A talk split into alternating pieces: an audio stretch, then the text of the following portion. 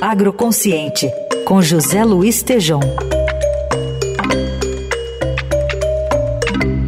E nesta segunda, o Tejon traz a fala do presidente do Conselho da Associação Brasileira do Biogás sobre o uso do potencial nacional do produto. Tejon, bom dia. Bom dia, Raíssa e ouvintes. O assunto do agronegócio hoje é a sustentabilidade, carbono, metano, também o combustível do futuro. E quero fazer aqui uma pergunta por que uma matéria-prima que está em toda parte, desde um minifúndio até uma grande propriedade agropecuária ou industrial, simplesmente o lixo, não é imediatamente usado para gerar o biogás, bioeletricidade, biometano, biofertilizantes? Apenas 2% desse potencial usamos hoje no país. Algo fácil, barato, sustentável e para todos. Vamos ouvir o presidente do Conselho da Biogás, Associação Brasileira do Biogás, Alessandro Gardaman.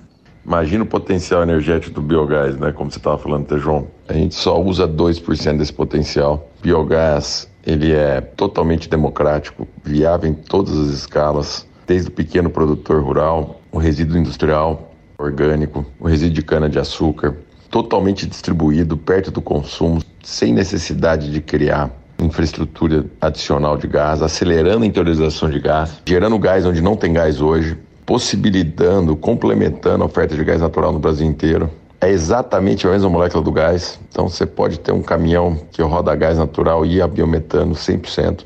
Então abastecer em São Paulo a gás natural e no interior do estado abastecer a biometano. É um combustível avançado, e de segunda geração, quer dizer, só usa resíduos, não tem discussão de alimentos versus energia. É um combustível celulósico totalmente renovável, é uma realidade hoje. Acho que esse talvez seja o grande diferencial. Nós já estamos prontos, o potencial está aí, a gente só usa 2% desse potencial. Para biometano, a gente usa menos ainda, menos que 0,5% desse potencial. De resíduos que já foram produzidos, não estão tendo aproveitamento energético, que a gente pode aproveitar, gerar energia e adubo orgânico de alta qualidade. Então, temos que fazer isso hoje, Tejão.